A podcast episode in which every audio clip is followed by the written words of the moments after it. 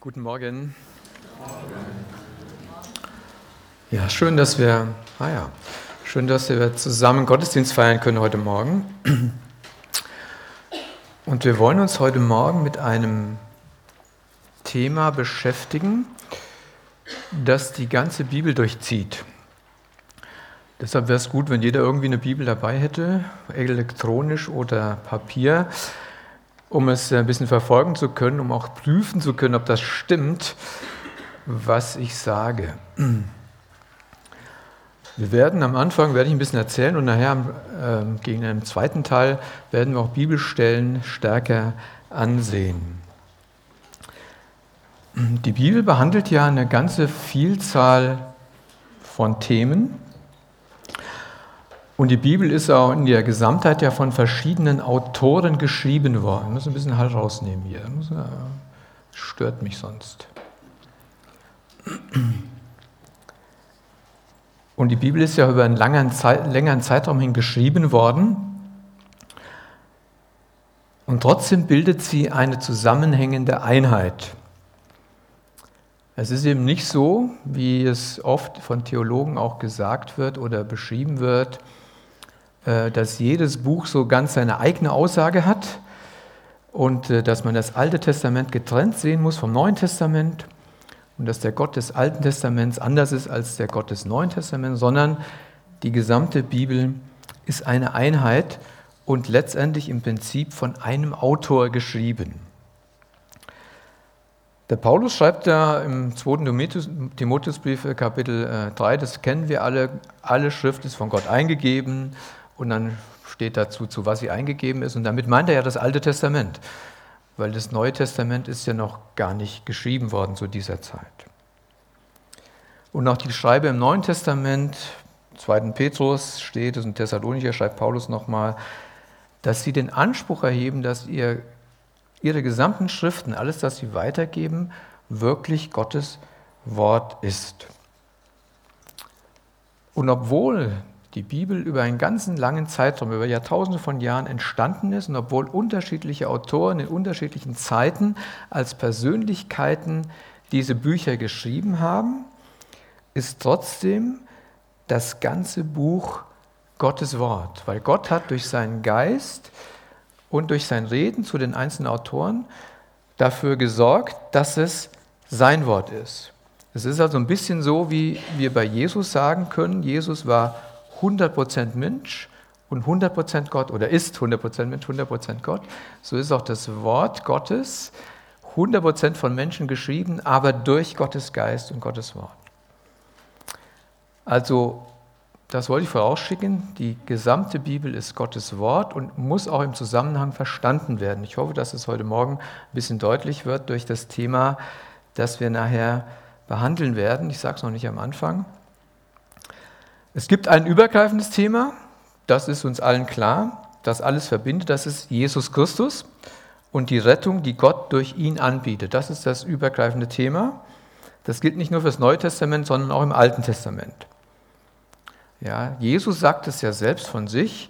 Er sagt ja in Johannes 5,39, die Schriften, die sind es, die von mir Zeugnis ablegen. Damit meint er die gesamte, das gesamte Alte Testament. Das Alte Testament das redet von mir, sagt Jesus im Neuen Testament. Und als er mit den Emmaus-Jüngern unterwegs war nach seiner Auferstehung, Lukas 24 könnt ihr das lesen, das sind die Worte, die ich euch zu euch geredet habe, sagt er, als ich noch bei euch war und alles hat sich erfüllt. Und er legte ihnen die Schriften aus. Sie sagten noch, es wird uns ganz warm ums Herz, als er uns die Schriften auslegte. Als als er seine Jünger etwas später trifft, auch in Lukas 24, da sagt er, das sind die Worte, die ich zu euch geredet habe, als ich noch bei euch war, dass alles erfüllt werden muss, was im Gesetz Mose und in den Propheten und in den Psalmen von mir geschrieben steht. Also er sagt sowohl die fünf Bücher Mose, als auch alle Propheten, als auch die Psalmen. Psalm ist der Mittelpunkt der Schriften, die sogenannten Schriften. Also alles, was im Alten Testament steht, das schreibt von mir. Ja, ganz viel. Und das gilt es immer wieder zu entdecken auch. Was ist das denn alles? Und auch der Apostel Paulus, der glaubt ja, dass das Alte Testament auf Jesus hinwies. viele Christen, etliche Christen, und ich gebe zu, ich habe auch dazugehört, die haben so die Vorstellung, Gott hatte einen Plan A, das heißt, er hat das Volk Israel aus Ägypten geholt und hat ihnen das Gesetz gegeben, hat sie nach Kanaan gebracht und hat gesagt, so, ihr seid jetzt mein Volk, jetzt habt ihr das Gesetz, jetzt könnt ihr es befolgen und alles ist gut. Und als das nicht klappte, hat Gott gesagt, boah, hat nicht geklappt. Plan B, jetzt brauche ich Plan B. Was ist Plan B? Plan B ist Jesus. Jesus ist Plan B, damit die Menschen aus Gnade durch seinen Tod gerettet werden können. Ist es möglich, dass Gott Plan A hatte und Plan B hatte? Tja, das ist eine, eine Frage. Ist das möglich? Könnte sein. Möglich ist es, aber es war nicht so. Ja, genau, es war nicht so. Also Gott hat nicht Plan A gehabt und dann hat es nicht funktioniert und dann Plan B gehabt. Das, dann wäre Gott ja nicht Gott. Also Gott ist ja allwissend, allmächtig. Das kann einfach, das kann einfach nicht sein. Gell? Also Gott hat von Anfang an klar gehabt, dass er Jesus senden wird. Das war von Anfang an klar. Und das kann man im Alten Testament überall finden. Nicht immer ganz offensichtlich, aber steht da, da drin. Also die ganze Bibel weist von Anfang bis zum Ende auf Jesus hin. Er sagt, Jesus wird irgendwann kommen, der Messias wird kommen und dann wird alles gut werden. Aber was wird denn alles gut werden? Und was wird der Messias denn machen? Und warum kommt denn der Messias? Bevor wir darüber sprechen, würde ich gerne nochmal mit uns beten. Ja, Jesus Christus, du bist gekommen auf diese Erde und du hast uns gute Botschaft verkündigt. Und himmlischer Vater, du hast alles im Voraus gesehen, im Voraus geplant und du hast es begonnen, dass die Geschichte mit uns Menschen begonnen und du wirst auch die Geschichte zu einem guten Ende führen. Du wirst sie vollenden, Herr. Und ich danke dir, dass wir in dieser Zeit hier leben, dass wir dein Wort haben, dass wir erkennen können, wie großartig du bist und was dein Wille ist und was geschehen wird. Wir wollen dich loben und dir danken dafür, Herr. Amen. Also warum ist Jesus gekommen? Was ist sein Ziel? Was war sein Ziel? Die Menschen von der Sünde reinzuwaschen durch seinen Tod, das stimmt. Ja. Durch ein vollständiges Sühneopfer den Vater zu versöhnen mit der Welt, das stimmt. Achtung, es liegt leider eine kleine Störung in der Audioaufzeichnung vor. So, jetzt machen wir einen neuen Versuch. Also es lag an mir, das habe ich gar nicht gedacht. Es geht ja oft so, dass man denkt, es liegt immer an den anderen. Es lag an mir. Das ist, äh, gut. Es war Blabin, ja. So wird man demütig. So wird man demütig. Ja, ja. Ja, also warum ist Jesus gekommen? Ja? Klar, um uns von unserer Sünde zu befreien, um die Schuld wegzunehmen, um Gott zu versöhnen, um uns ewiges Leben zu geben. Das stimmt. Deshalb ist Jesus gekommen. Aber in seiner Verkündigung, aber sage ich ausdrücklich, in seiner Verkündigung hat er, hat er einen anderen Schwerpunkt gehabt. Das wäre wieder eine Frage. Was hat denn Jesus verkündigt? Ja, das ist interessant. Bitte? Das Reich Gottes, ja. Also wir haben am vergangenen Sonntag ja unter anderem ein Stück über Matthäus 9 nachgedacht. Matthäus 9, da steht so ein Vers drin, den haben wir jetzt nicht weiter ausgelegt, das äh, ging jetzt auch nicht, passt auch nicht da rein. Äh, der Vers 35 in Kapitel 9. Da steht drin, und Jesus zog umher durch alle Städte und Dörfer und lehrte in ihren Synagogen und dann kommt's und predigte das Evangelium des Reiches und heilte jede Krankheit und jedes Gebrechen.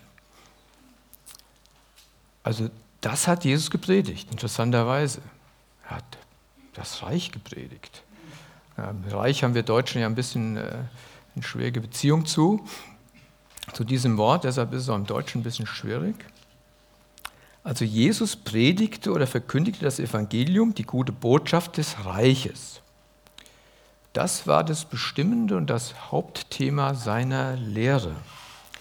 Und darum ging es auch Jesus von Anfang an in seiner Verkündigung, in seiner Predigt. Das war seine erste Predigt, nachdem er anfing zu predigen. Markus 1 kann man das lesen. Da predigt Jesus, Markus 1, äh, Vers 14, 15. Jesus kam nach Galiläa und verkündete das Evangelium vom Reich Gottes. Und er sprach, die Zeit ist erfüllt und das Reich Gottes ist nah, tut Buß und glaubt an das Evangelium. Also das, deshalb ist er gekommen. Er, gesagt, er ist gekommen, um zu, zu sagen, zu predigen, das Reich Gottes ist nah. Es ist, manche sagen, im Anbruch begriffen. Ja, man kann so ein bisschen, ja, das Reich Gottes kommt bald oder kommt, ja, ist schon halb da. Ja, also man kann es nicht so im Deutschen nicht so ganz genau übersetzen. Und hier möchte ich auch noch mal was sagen zu dem Wort Reich, was hier einfach in Deutsch mit Reich übersetzt wird. Und es ist jetzt, äh, ich will mal sagen, das griechische Wort, ich habe mein, mein Bibelgriechisch aus, ausgepackt, habe das auch gelesen. Das griechische Wort heißt ja Basileia und das bedeutet so viel wie Königreich oder Königsherrschaft. Die Schlachterbibel und Elbe, Alte oder Neuelberfelder, die haben das in der, in der Fußnote, Königsherrschaft. Oder es bedeutet noch, umfassender muss man eigentlich noch sagen, es bedeutet so viel wie ein Königreich unter der Königsherrschaft eines Königs. Also das beinhaltet dieses Wort alles. Königsherrschaft unter, Königsreich unter der Königsherrschaft eines Königs. Das ist mit Reich eigentlich ein bisschen knapp. Das kann man gar nicht so erfassen dann ja, für uns. Äh, die Engländer oder die Englischsprachigen haben das ein bisschen besser übersetzt. Die sagen ja Kingdom. Also King ist der König schon drin und dann Königreich und unter der Herrschaft eines Königs gehört damit dazu. Kurz, kurze Randbemerkung in Matthäus. Matthäus spricht ganz oft vom, vom Reich der Himmel. Nicht Reich Gottes, Reich der Himmel.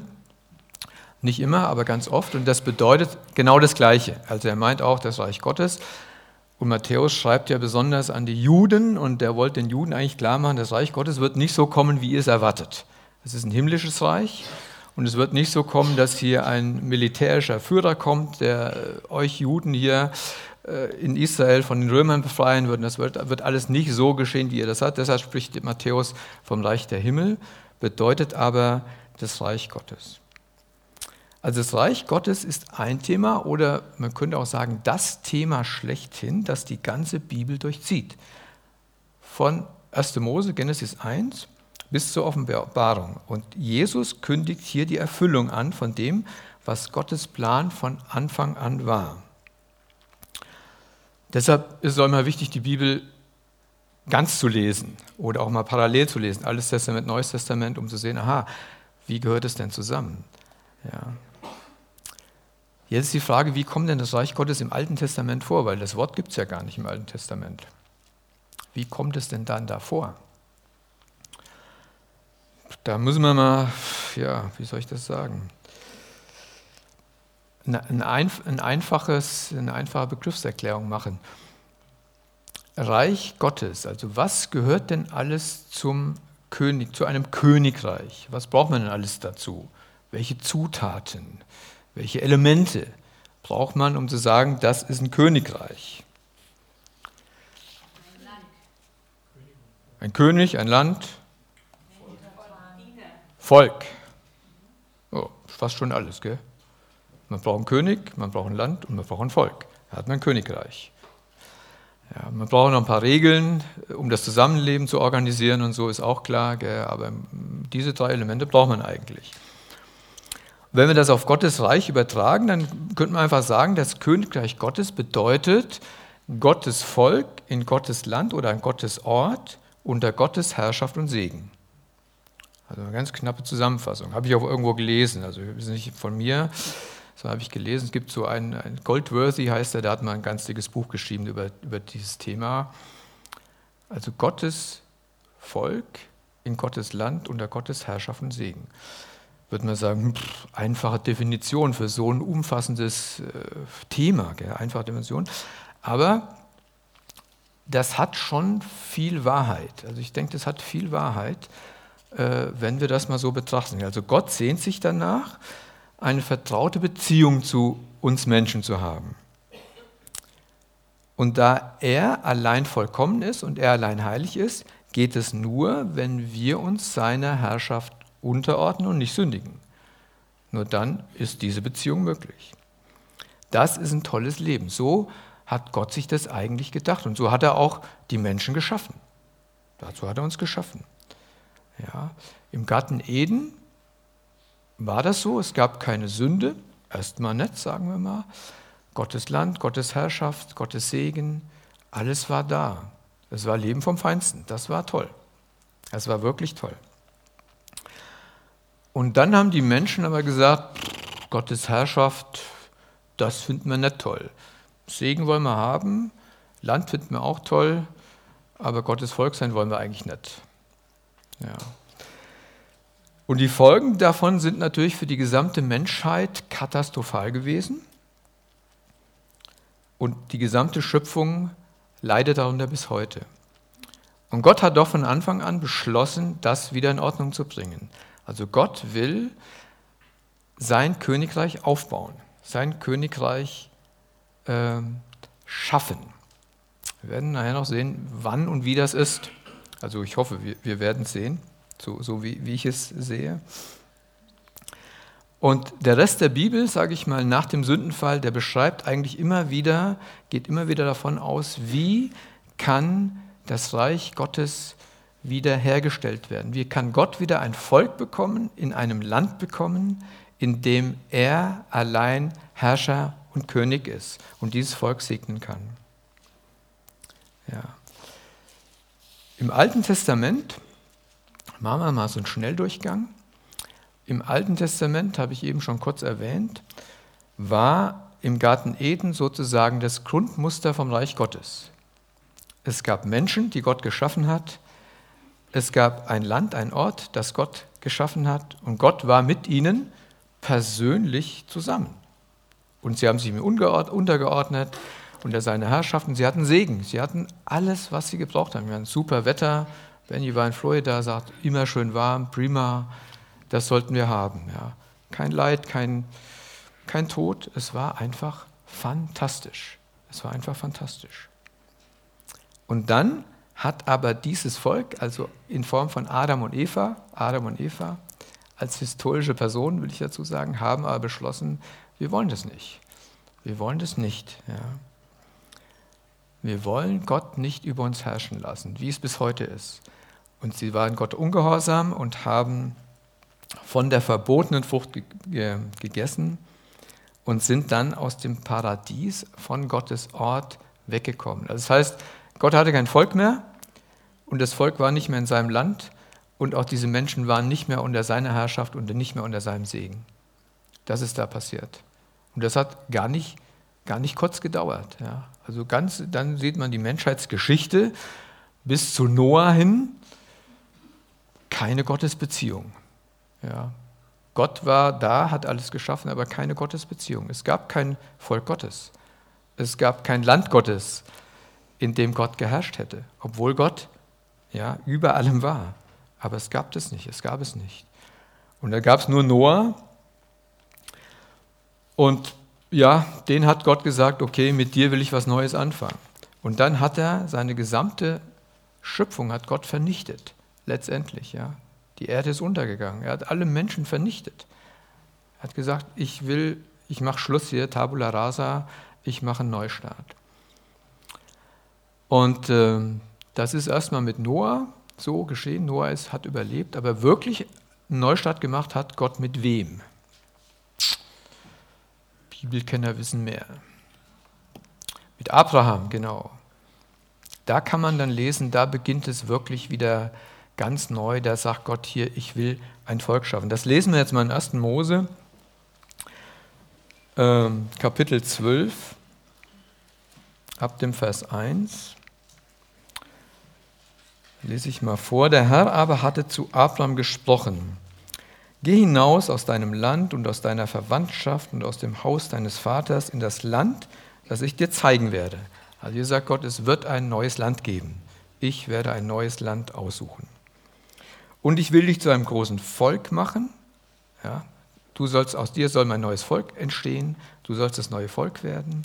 Und ich will dich segnen und deinem Namen groß machen und du sollst ein Segen sein. Ich will dich segnen, die dich, die dich segnen und verfluchen, dich verfluchen. Und in dir sollen alle gesegnet werden, alle Geschlechter auf der Erde. Also hier ist schon klar, Gott sagt, ich erwähle mir ein neues Volk. Ich will ein neues Volk haben. Abraham, es fängt mit dir an. Ich habe auch schon ein Land im Blick, in dem das sein soll. Und was schon ein bisschen darüber hinausgeht, auch nochmal über die Juden, ja, da steht schon drin, in dir sollen gesegnet werden alle Geschlechter auf der Erde. Das heißt also, das Volk Gottes soll letztendlich von, aus allen Völkern bestehen. Ja, soll eine, soll eine äh, Gesamtwelt Gottesvolk werden, ein Gesamtwelt Gottesvolk werden. Aus allen Nationen sollen Menschen zu Gottes Volk gehören. Das steckt da schon ein ganzes Stück drin. Ja.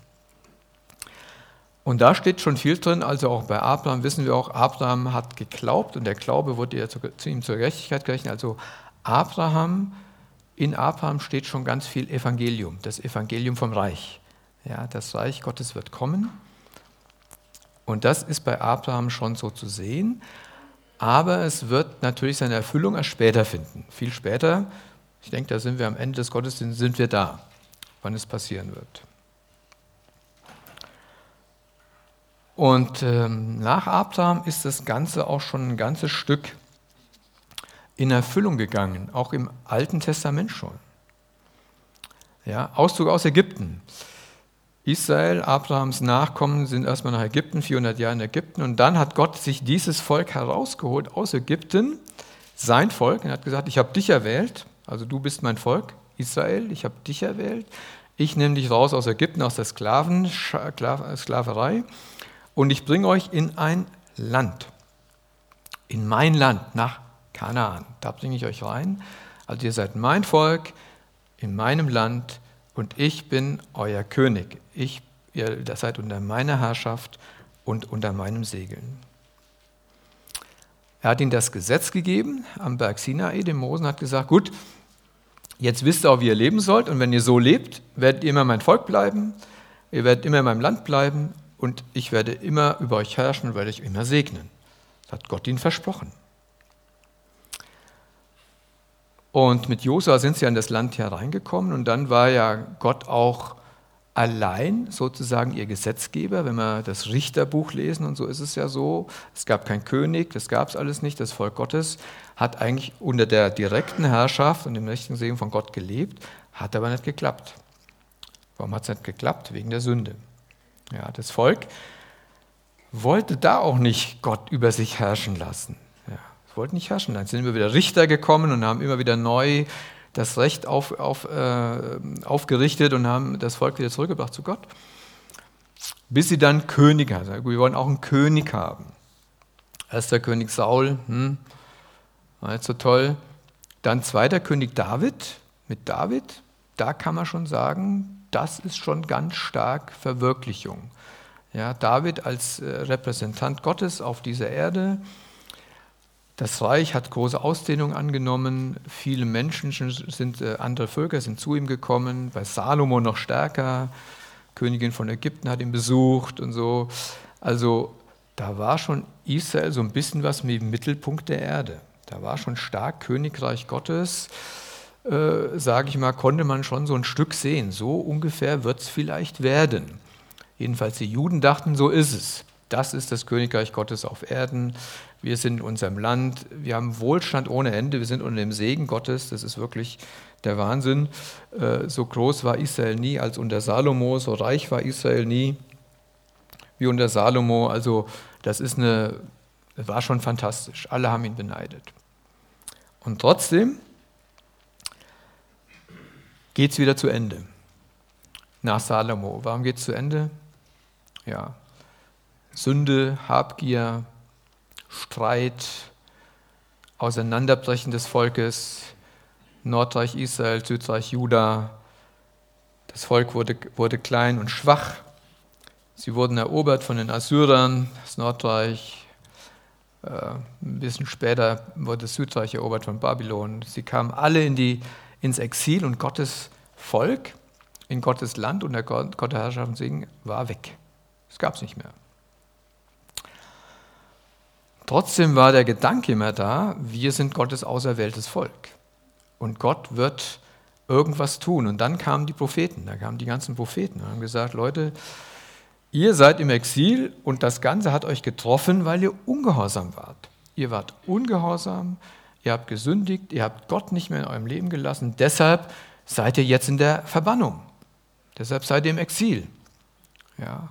Tut Buße, kehrt um. Und dann sagen die Propheten auch, es wird eine Zeit kommen, da wird Gott den Messias schicken, einen König, einen Gesalbten von mir. Und ich werde das Reich wieder neu aufrichten. Das war die Verheißung in der Verbannung, im Exil. Sie waren ja eigentlich hoffnungslos, aber durch die Propheten kam wieder Hoffnung. Und dann kamen sie in ihr Land zurück nach 70 Jahren Verbannung und haben gedacht, jetzt geht's los, jetzt kommt der Messias. Aber der Messias kam nicht. Der Messias kam einfach nicht.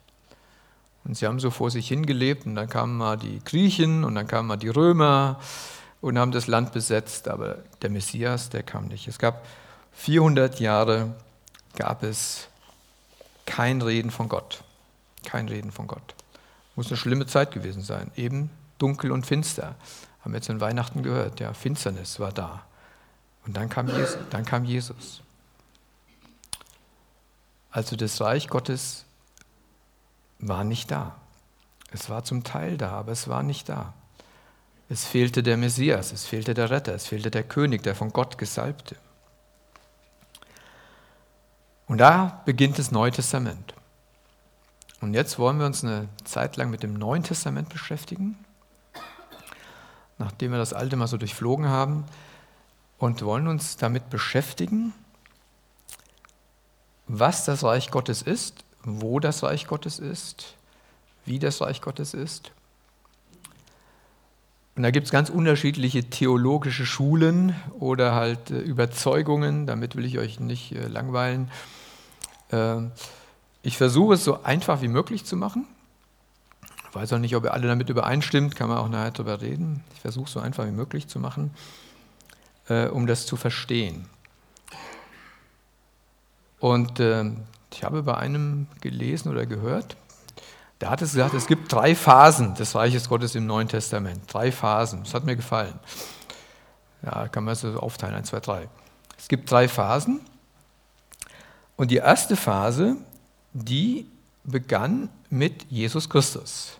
Also als Christus kommt auf diese Erde und sagt, hier, tut Buße, die Zeit ist erfüllt, das Reich Gottes ist nah, kehrt um, glaubt das Evangelium. Das ist, damit beginnt die Phase 1, also 400 Jahre nachdem äh, Gott nicht mehr geredet hat.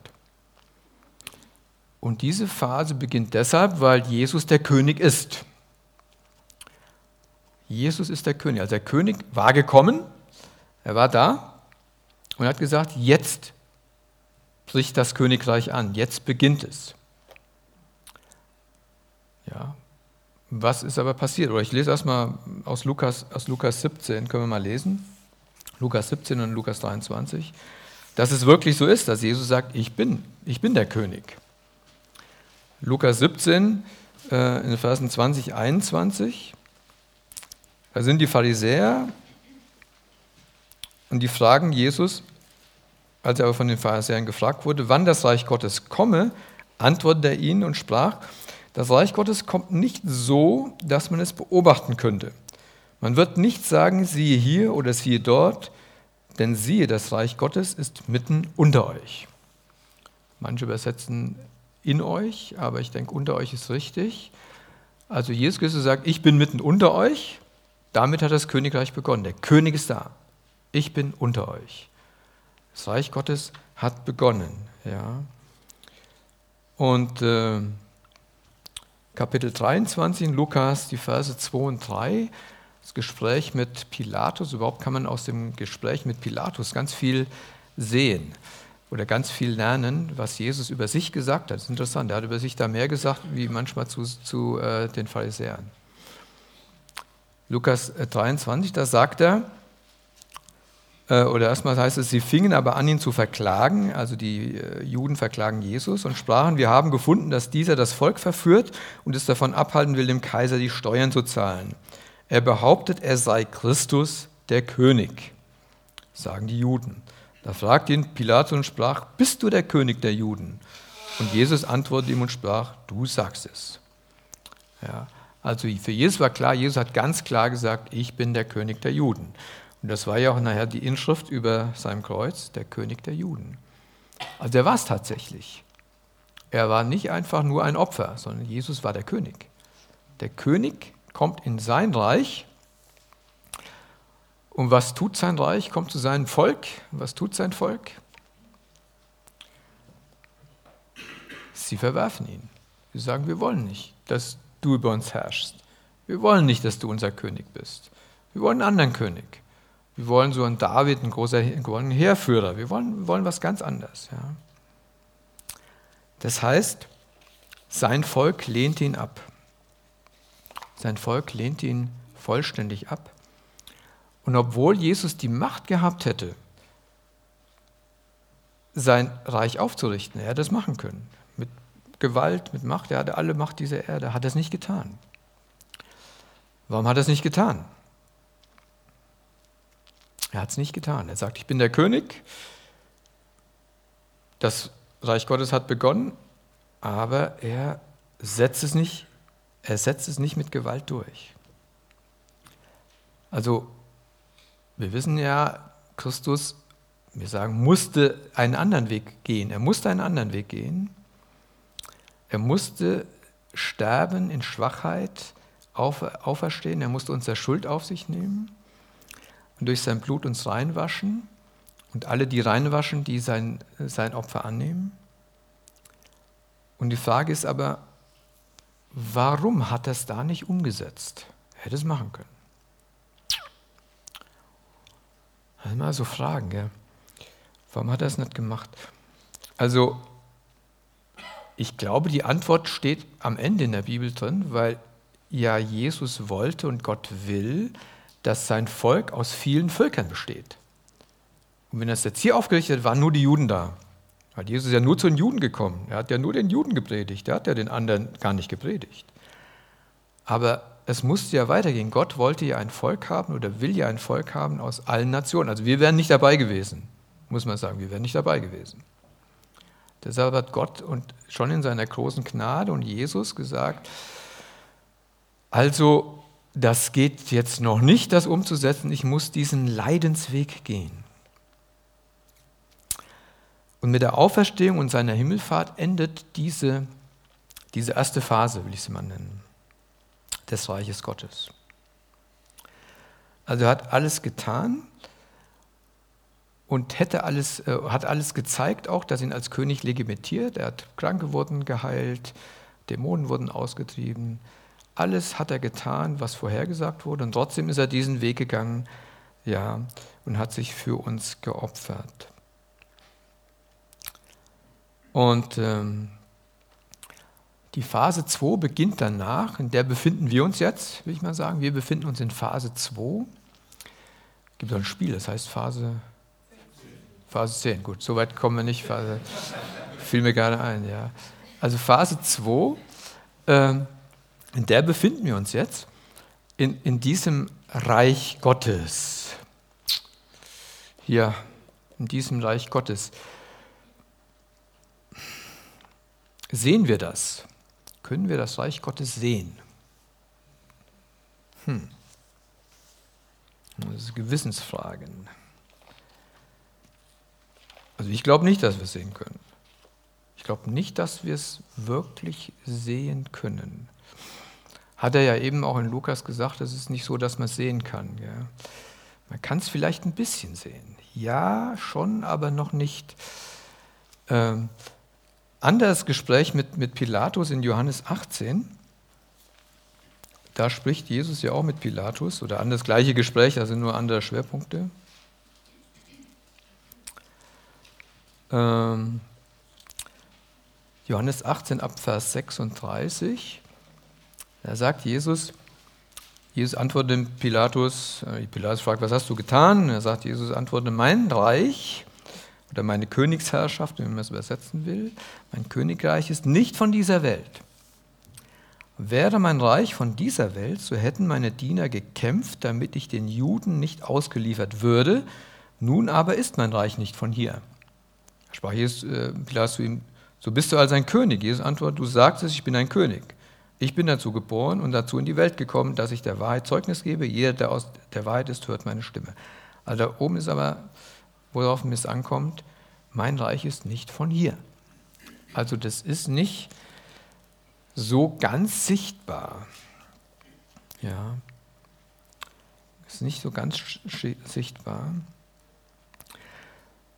Jetzt könnte man sagen, die Christenheit, die weltweite Christenheit ist nicht vielleicht das Reich Gottes, die weltweite Christenheit. Alle Menschen, die sagen, wir gehören zu Christus, wir sagen, Jesus ist der Herr der Gemeinde, sagen ja schon viele Menschen. Ja. Könnten die das sein? Hm. Ja, gibt es ähm, das Gleichnis in Matthäus 13? Jesus hat ja viele Gleichnisse erzählt und manche sagen ja, alle Gleichnisse von, von Christus sind Himmelsreichgleichnisse, ganz viele sind Himmelsreichsgleichnisse, vielleicht alle. Kann schon sein, dass man das so sagen kann, alle Gleichnisse. In Matthäus Kapitel 13, da gibt es dieses eine Gleichnis, äh, vom Unkraut unter dem Weizen. Ja, das ist auch interessant. Da steht Unkraut unter dem Weizen. Matthäus 13, Vers 24 erstmal. Ein anderes Gleichnis legte er ihn vor und sprach, das Reich der Himmel, habe ich ja gesagt, Matthäus sagt oft das Reich der Himmel statt das Reich Gottes, gleicht einem Menschen, der gute Samen auf einen Acker sät. Während die Leute schliefen, kam sein Feind, säte Unkraut mitten unter den Weizen und ging davon. Als nun die Saat wuchs und die Frucht ansetzte, zeigte sich auch das Unkraut und die Knechte des fragten, wie ist das gekommen? Er sagte, das hat der Feind getan. Da sagten die Knechte, willst du, dass wir hingehen und es zusammenlesen? Und dann geht es weiter, sagt er, nee, das kommt am Ende der Zeit. Und er erklärt das Gleichnis äh, ein bisschen weiter hinten, äh, ab Vers 4 und äh, ab Vers 40 lese ich mal. Da sagt Jesus, gleich wie man nun das Unkraut sammelt und mit Feuer verbrennt, so wird es sein am Ende dieser Weltzeit. Der Sohn des Menschen wird seine Engel aussenden, sie werden alle Ärgernisse oder alle, die Ärgernisse hervorrufen oder die anderen Menschen zur Sünde verführen, kann man es auch übersetzen. Und die Gesetzlosigkeit und diejenigen, die Gesetzlosigkeit verüben, aus seinem Reich sammeln und sie werden in den Feuerofen geworfen werden und so weiter. Dann werden die Gerechten leuchten wie die Sonne. Das heißt also hier, Interessanterweise, sie werden aus dem Reich getan werden, steht hier. Gell? Das heißt also, das Reich hier auf dieser Erde ist kein reines, geläutertes Reich. Also man kann das nicht so, so klar machen. Man kann das nicht so klar sagen, sondern die Läuterung oder die Scheidung findet irgendwann noch statt. Findet auch noch statt. Das ist also nicht deutlich. Man kann auch nicht, auch nicht mal sagen, eine Gemeinde, Calvary Chapel, Herborn, ist das Reich Gottes. Kann man einfach nicht sagen. Ja.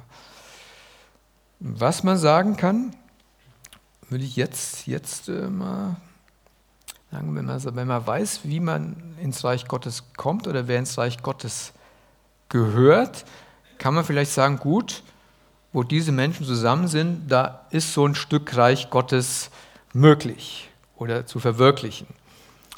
Wie komme ich ins Reich Gottes? kann ich jetzt schon ins Reich Gottes kommen. Also Johannes 3. Johannes 3, Vers 5. Das ist im Gespräch mit dem Nikodemus, kein bekannter Vers, aber gehört dazu. Da sagt Jesus zu Nikodemus, wahrlich, wahrlich, ich sage dir, wenn jemand nicht aus Wasser und Geist geboren wird, so kann er nicht in das Reich Gottes eingehen. Also da steht's. Ja. Jeder, der geboren ist, hier steht aus Wasser und Geist, auf jeden Fall bedeutet es, wer wiedergeboren ist aus dem Geist Gottes, der ist im Reich Gottes. Also ich stelle mir es vor, so, so praktisch, ich bin hier auf dieser Erde, ich bin hier im Reich des Satans und durch die Wiedergeburt im Geist Gottes mache ich einen Schritt und dann bin ich im Reich Gottes. Super. Also das ist ein Wechsel. Manche sagen ja, unser, ähm, unser Bürgerrecht ist im Himmel. Ja, das ist ein bisschen ähnlich gemeint. Unser Bürgerrecht ist im Himmel, nicht auf dieser Erde. Aber jeder, der aus dem Geist Gottes geboren ist, gehört zum Reich Gottes. Auch jetzt schon. Er ist jetzt im Reich Gottes. Und dann kann man sagen, gut, wo Menschen zusammen sind, die wiedergeboren sind, da ist ein Stück Reich Gottes, kann ein Stück Reich Gottes sichtbar werden. Wie wird es denn sichtbar? Ja. Römer 14. Wie wird wie wird's, wie wird's sichtbar? Ist auch wieder so ein kleiner Satz, den liest man, überliest man schnell. Römer 14. Ich mal die Verse 17 und 18. Da sagt der, der Paulus, schreibt den Römern, denn das Reich Gottes ist nicht Essen und Trinken, sondern Gerechtigkeit, Friede und Freude im Heiligen Geist. Wer darin Christus dient, der ist Gott wohlgefällig und auch von den Menschen geschätzt. Also vorher geht es ja um diese äh, Sachen, was darf ich essen, was darf ich nicht essen, um gesetzliche Regeln und um Streit darüber. Er sagt also Paulus hier, gut, streitet euch nicht um Nichtigkeiten, das ist, das glaube ich, das eine. Das macht überhaupt keinen Sinn und ist auch nicht richtig. Es bedeutet für, mich auch noch ein bisschen im übertragenen Sinne, kümmert euch nicht so stark um diese weltlichen Dinge. Was soll ich essen, was soll ich trinken, was soll ich anziehen? Ja, das lesen wir in Matthäus 6, 33. Trachte zuerst nach dem Reich Gottes und nicht nach den anderen Dingen. Also da wird ein Stück Reich Gottes verwirklicht, wo diese weltlichen, irdischen Dinge nicht im Mittelpunkt stehen, auch meines Denkens und meines Handelns oder unseres Denkens und unseres Handelns, sondern hier steht Gerechtigkeit Gottes ist damit gemeint, ja, sondern Gerechtigkeit, Friede und Freude im Heiligen Geist. Ja. Und wer darin Christus dient und darin Christus, der ist, von Gott, der ist Gott wohlgefällig und von den Menschen geschätzt. Also da kann man auch sagen, okay, wo das besteht, da wird ein Stück Reich Gottes sichtbar. Und ich glaube nicht, dass wir auf dieser Erde das Reich Gottes errichten können durch irgendwelche Taten oder dass wir es sichtbarer machen können. Es gibt ja die Tendenz, auch Theologien heute, ja, lasst uns möglichst viel Gutes tun und das, oder sogar sagen, oh, lasst uns das Reich Gottes zu den Menschen bringen, indem wir diakonisch handeln. So bringen wir nicht das Reich Gottes zu den Menschen. Wir bringen das Reich Gottes zu den Menschen, wenn wir ihnen das Evangelium verkündigen vom Reich Gottes und sie Buße tun, umkehren und dann ins Reich Gottes kommen. Dann verbreiten wir das Reich Gottes. Dann entsteht größeres Reich Gottes. Also das ist das, was Christus will. Also ich will nichts sagen gegen Gutes tun, gegen Diakonie, das finde ich alles gute Sachen, sind alles gute Sachen, aber verbreitet dadurch nicht das Reich Gottes. Das ist nicht so. Das ist ein Irrtum. Das ist ein Irrtum. Das geschieht nicht.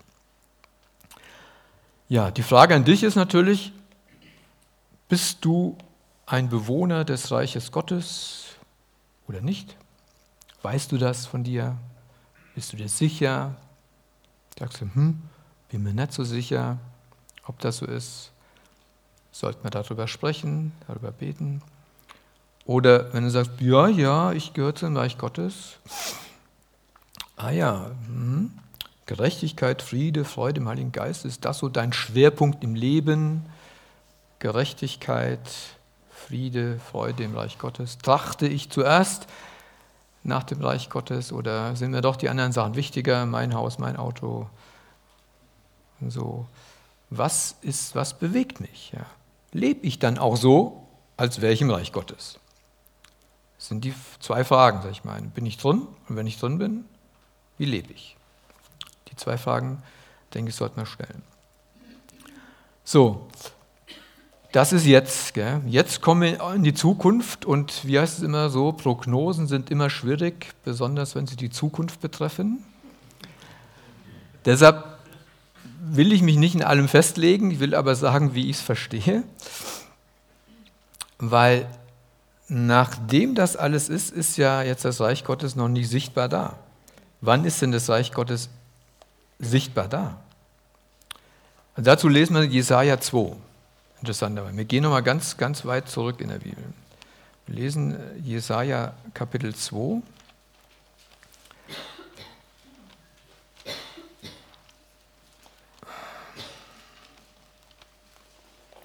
Tolle Verse, tolle Verse, ganz tolle Verse. Ja, Kapitel 2 ab Vers 2 lese ich. Jesaja, ja, es wird geschehen am Ende der Tage, da wird der Berg des Hauses des Herrn fest gegründet stehen an der Spitze der Berge und er wird erhaben sein über alle Höhen und alle Heiden werden zu ihm strömen. Und viele Völker werden hingehen und sagen, kommt, lasst uns hinaufziehen zum Berg des Herrn, zum Haus des Gottes Jakob, damit er uns belehre über seine Wege und wir auf seinen Pfaden wandeln. Denn von Zion wird das Gesetz ausgehen und das Wort des Herrn von Jerusalem. Und er wird Recht sprechen zwischen den Heiden und viele Völker zurechtweisen, sodass sie ihre Schwerter zu Pflugscharen schmieden werden und ihre Speere zu Rebmessern. Kein Volk wird gegen das andere das Schwert erheben und sie werden den Krieg nicht mehr erlernen.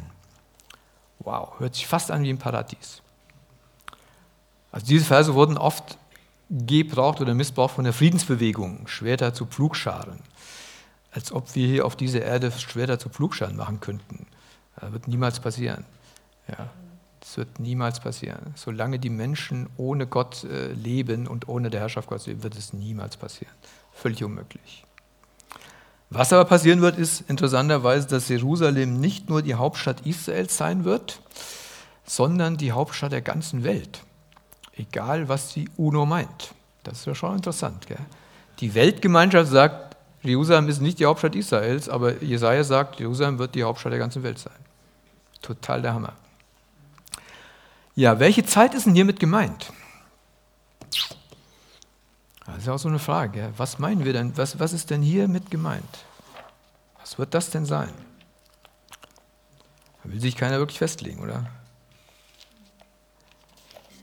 Also ich verstehe es so wie das tausendjährige Reich. Ja, sagen wir, das ist tausendjährige Reich nach meiner Überzeugung. Das tausendjährige Reich in Offenbarung, Kapitel 19, 20, lese ich mal ein paar Verse. Kapitel 19, lese ich mal den Vers 1. Und nach diesem hörte ich eine laute Stimme einer großen Volksmenge im Himmel, die sprach, Halleluja, das Heil und die Herrlichkeit und die Ehre und die Macht gehören dem Herrn, unserem Gott. Und dann äh, nochmal weiter hinten in Vers 6. Und ich hörte etwas wie die Stimme einer großen Volksmenge und wie das Rauschen vieler Wasser und wie der Schall starker Donner, die sprachen Halleluja, denn der Herr, Gott, der Allmächtige, hat die Königsherrschaft angetreten. Da ist er, der König, hat die Königsherrschaft angetreten. Und dann sehen wir ab Vers 11, wie Christus als König und Richter kommt. Ja, da lesen wir dann in den Evangelien, das will ich jetzt nicht alles sagen, wie, wie Christus ja wiederkommt. In Macht und Herrlichkeit wird einfach nur kurz gesagt. Ja, und hier wird geschrieben, wie die Macht aussieht. Ja, mit starker Macht. Ja. Äh, Vers 11 in Kapitel 19 Offenbarung. Und ich sah den Himmel geöffnet und sie ein weißes Pferd und der darauf saß, heißt der Treu und der Wahrhaftig und in Gerechtigkeit richtet und kämpft er. Seine Augen sind wie Feuerflammen und so weiter und so fort. Und äh, Vers 14, und die Heere im Himmel folgten ihm auf dem weißen Pferd und sie waren bekleidet mit weißer und reiner Leinwand. Vers 16, und er trägt an seinem Gewand und an seiner Hüfte den Namen geschrieben, König der Könige und Herr der Herren. Also da ist er, da kommt er, da kommt er, der König, der König und der Herr der Herren. Und warum meine ich tausendjähriges Reich? Weil das wird in Vers in Kapitel 20 dann eingeführt. Lese ich mal auch noch ein paar Verse, Kapitel 20 ab Vers 1. Und ich sah einen Engel aus dem Himmel herabsteigen, der hatte den Schlüssel des Abgrundes und eine große Kette in seiner Hand und er griff den Drachen, die alte Schlange, die der Teufel und der Satan ist, und band ihn für tausend Jahre. Und er warf ihn in den Abgrund und schloss ihn ein, versiegelte über ihm, damit er die Völker nicht mehr verführen kann, bis die tausend Jahre vollendet sind. und nach diesen musste er für kurze Zeit losgelassen werden. Und ich sah Throne und sie setzten sich darauf und das Gericht wurde ihnen übergeben und ich sah die Seelen derer, die enthauptet worden waren um des Zeugnisses Jesu und um des Wortes Gottes willen und die das Tier nicht angebetet hatten, noch sein Bild und das Mahlzeichen weder auf ihrer Stirn noch auf ihrer Hand angenommen hatten und sie wurden lebendig und regierten die tausend Jahre mit Christus, also dem Messias, dem Gesalbten Gottes. Soweit mal da, bis dahin. Also das denke ich kommt diese tausend Jahre, das wird auch unterschiedlich ausgelegt äh, von, also katholische Kirche glaubt nicht, dass die tausend Jahre so kommen, wie sie sind. Und auch andere großen Denominationen sagen, die tausend Jahre so, wie sie hier stehen. Vielleicht auch Menschen unter uns denken, das gibt es nicht so wirklich, sondern das ist so mehr allgemein gemeint und in Wirklichkeit befinden wir uns schon in diesen tausend Jahren. Gut, ich glaube nicht, dass wir uns in den tausend Jahren befinden, weil der Satan ist, glaube ich, nicht irgendwie äh, weg. Ja, das glaube ich nicht. Und es gibt keinen Frieden, das gibt es alles nicht. Ich glaube schon. Es wird so oft gesagt, tausend Jahre, tausend Jahre, tausend Jahre, dass ich denke, es sind tausend Jahre. Die kommen noch. Und dann, da ist das Reich Gottes das erste Mal wirklich sichtbar auf dieser Erde. Weil Christus wird regieren, es wird Frieden sein, er wird Recht sprechen. Die Völker werden nach Jerusalem ziehen, interessanterweise. So, wie ich eben gesagt habe, bei Salomo war es ja schon mal ein bisschen so. Da kamen die auch so, die Könige um und haben, ihn bewundert, Salomo und David, wie toll sie sind. Und jetzt kommt der wahre König. Und dann gibt es aber noch mal eine Zeit, wo der Satan losgelassen wird. Ja. Und äh, danach, danach kommt die endgültige, die endgültige Vollendung des Reiches Gottes. Danach. Ja, und das ist sowas Tolles, da will ich auf jeden Fall dabei sein. Also das ist schon mein tiefster Wunsch, da will ich dabei sein. Und äh, ich lese die Verse aus Kapitel 21 in der Offenbarung. Und ich sah einen neuen Himmel und eine neue Erde, denn der erste Himmel und die erste Erde waren vergangen und das Meer gibt es nicht mehr. Und ich, Johannes, sah die heilige Stadt, das neue Jerusalem von Gott aus dem Himmel herabsteigen, zubereitet wie eine für ihren Mann geschmückte Braut. Und ich hörte eine laute Stimme aus dem Himmel sagen, siehe, das Zelt Gottes bei den Menschen.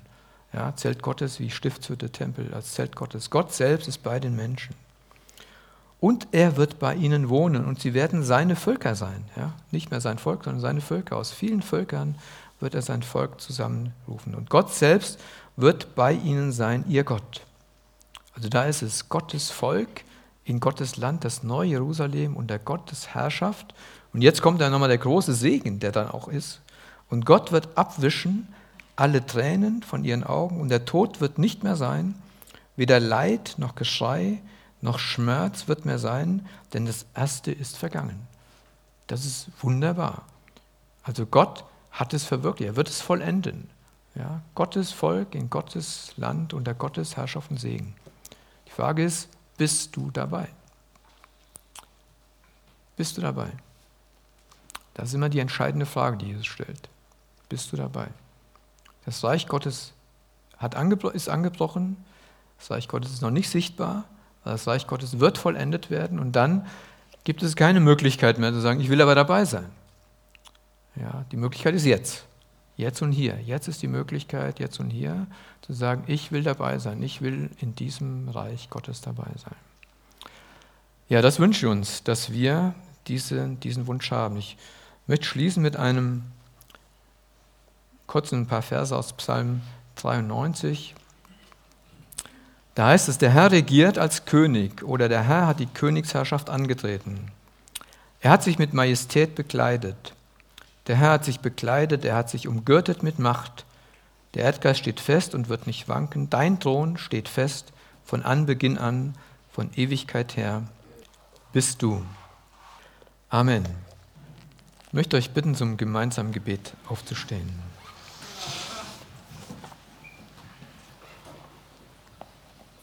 Ja, himmlischer Gott und Vater, du bist wunderbar und großartig, unfassbar.